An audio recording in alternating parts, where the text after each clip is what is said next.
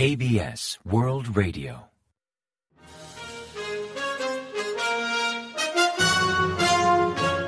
Informativo de KBS World Radio.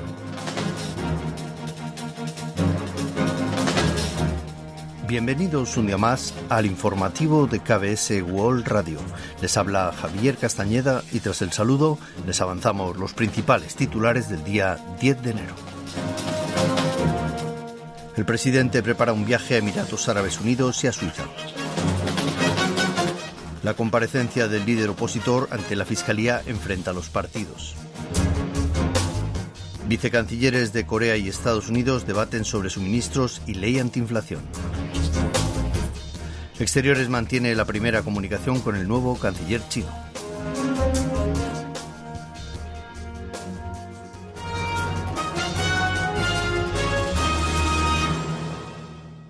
Tras el avance de titulares les ofrecemos las noticias. Jung Suk-yeol planea viajar a Emiratos Árabes Unidos y a Suiza del 14 al 21 de enero, en su primer viaje al extranjero del presidente de Corea del Sur en 2023. Según informó Kim Song-han, director de la Oficina de Seguridad Nacional, la agenda de su viaje incluye ocho días y seis noches. En primer lugar, Jun realizará una visita de Estado a Emiratos Árabes Unidos del día 14 al 17 por invitación del presidente Mohammed bin Zayed al Nahyan. Desde el establecimiento de relaciones diplomáticas entre ambos países en 1980, es la primera vez que un líder surcoreano realiza una visita de Estado a Emiratos Árabes Unidos. Durante su estancia mantendrá una cumbre con el presidente Mohamed, así como un almuerzo de Estado, y también una visita a la planta de energía nuclear de Baraka y otras reuniones sobre economía y energía. El presidente viajará junto con una delegación económica de más de 100 empresarios, incluidos los presidentes de los principales grupos nacionales. Más tarde, el presidente Jun se trasladará a Suiza para participar en la reunión anual del Foro Económico Mundial, más conocido como Foro de Davos. Es la primera vez en ocho años, desde 2014, que un presidente surcoreano asiste a dicho foro. El mandatario surcoreano ofrecerá un discurso especial el día 19 donde presentará diversas estrategias de cooperación internacional para superar la crisis mundial. Ichemion, el líder del principal opositor de Minju, acudió el martes 10 a la oficina de la Fiscalía Regional de Songnam, según figuraba en la citación a interrogatorio sobre unos patrocinios empresariales al club futbolístico Songnam ante las sospechas de presunto soborno a cambio de favores. Pese a acudir al interrogatorio, Lee criticó a la Fiscalía por inventar cargos en su contra, enfatizando que su implicación con el caso quedó ya aclarada en investigaciones previas.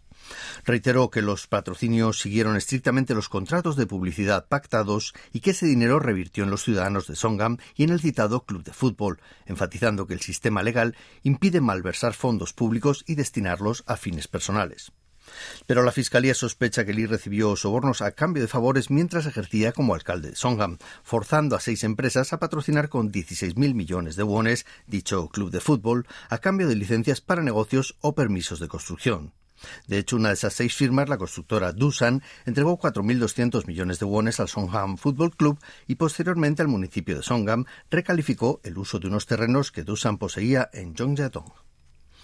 En tanto, el partido de Minyo, el principal opositor, aludió el martes 10 a la citación de su líder Ichemion por parte de la Fiscalía como algo sin precedentes en la historia constitucional de Corea del Sur y un acto de represión política. Enfatizó que aunque el Ejecutivo aboga por mantener la legalidad y cree que las investigaciones deben hacer prevalecer la ley, el gobierno solo busca silenciar a sus adversarios, como hizo el gobierno de la Alemania nazi o el de Japón imperialista en el siglo XX, para reprimir a otros pueblos. Criticó que el gobierno de Yun ha empezado a reabrir casos cerrados al no hallar nada que pueda implicar a Ichimion en otros casos recientes, como el de corrupción urbanística en Daejeon-dong, cuando el actual dirigente de Deminyu ejercía como alcalde de Songham. En respuesta al oficialista Poder del Pueblo, expresó que la Fiscalía ha citado a Lee por un posible soborno empresarial vinculado al club futbolístico Songham FC, considerado impropio que el partido escude a su líder por un tema personal. Lido Jun, el viceministro de Exteriores, se reunió el martes 10 con José Fernández, subsecretario de Estado estadounidense para Crecimiento Económico, Energía y Medio Ambiente.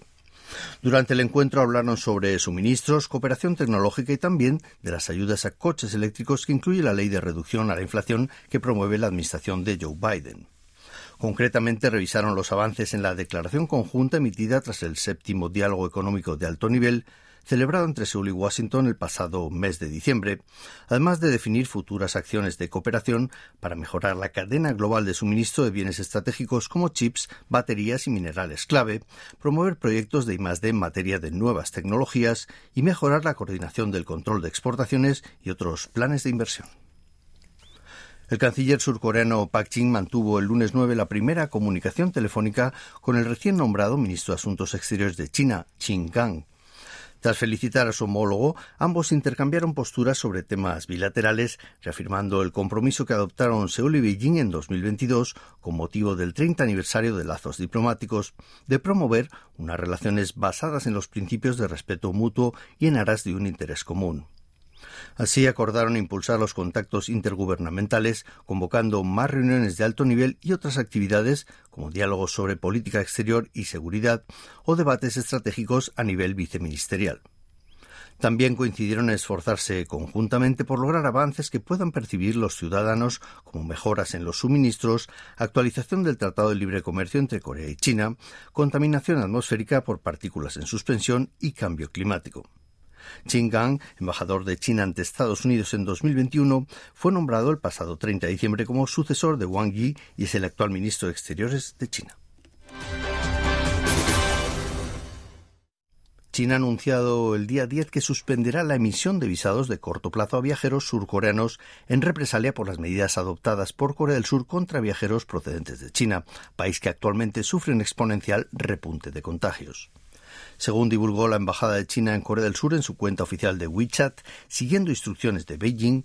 A partir del 10 de enero, la Embajada de China en Corea del Sur suspenderá la emisión de visas de corto plazo a ciudadanos surcoreanos que deseen viajar a China por negocios, turismo, atención médica u otros motivos en general. Recientemente, el gobierno de Corea del Sur restringió los visados de corta duración de China a Corea del Sur, además de restaurar la PCR negativa antes de viajar y tras la llegada al país.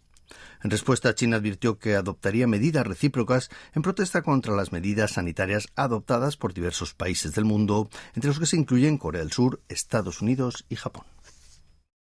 Tras la incursión el pasado día 26 de diciembre de varios drones norcoreanos en el espacio aéreo de Corea del Sur y gracias a una inspección han sido localizados vacíos en el sistema de detección y defensa antiaérea de las Fuerzas Armadas surcoreanas sobre las autoridades militares del país, pesa la responsabilidad de no haber podido derribar ninguno de esos drones de Corea del Norte que sobrevolaron el espacio aéreo nacional.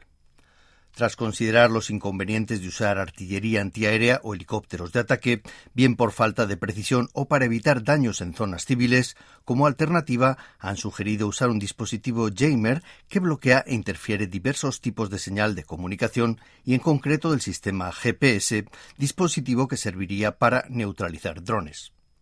No obstante, las Fuerzas Armadas no han incorporado este sistema, pues por el momento no satisface sus necesidades operativas. Por tanto, y como medida provisional, han optado por instalar bloqueadores de señal de uso civil. Según informó KBS, varias divisiones han activado unos 10 jammers civiles, sobre todo en Seúl y alrededores, para evitar posibles ataques terroristas en instalaciones clave o de máxima seguridad, como centrales eléctricas o centros energéticos.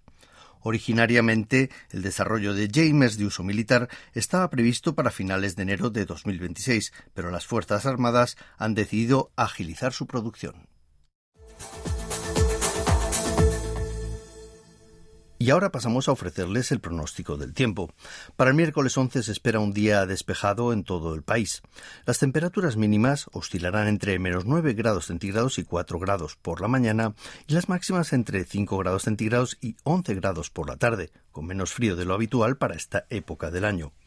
La calidad del aire, eso sí, seguirá siendo mala en Seúl y alrededores, y también en Chuncheon del sur, en Chola del norte y en Daegu, pero regular en el resto del país. No obstante, la concentración de partículas en suspensión podría aumentar durante la tarde en la zona central y suroeste sur por estancamiento de las corrientes. Y a continuación comentamos los resultados del parqué. El índice general Kospi de la bolsa surcoreana cerró la jornada del martes 10 al alza al ganar un 0,05% respecto al día anterior y culminar la sesión en 2.351,31 puntos. En cambio, el COSDAC, el parque automatizado, remitió un 0,74% hasta finalizar en 696,05 unidades. Y en el mercado cambiario, el tipo de cambio aumentó y el precio de la moneda estadounidense subió 1,2 unidades hasta cotizar a 1.244,7 wones por dólar al cierre de operaciones.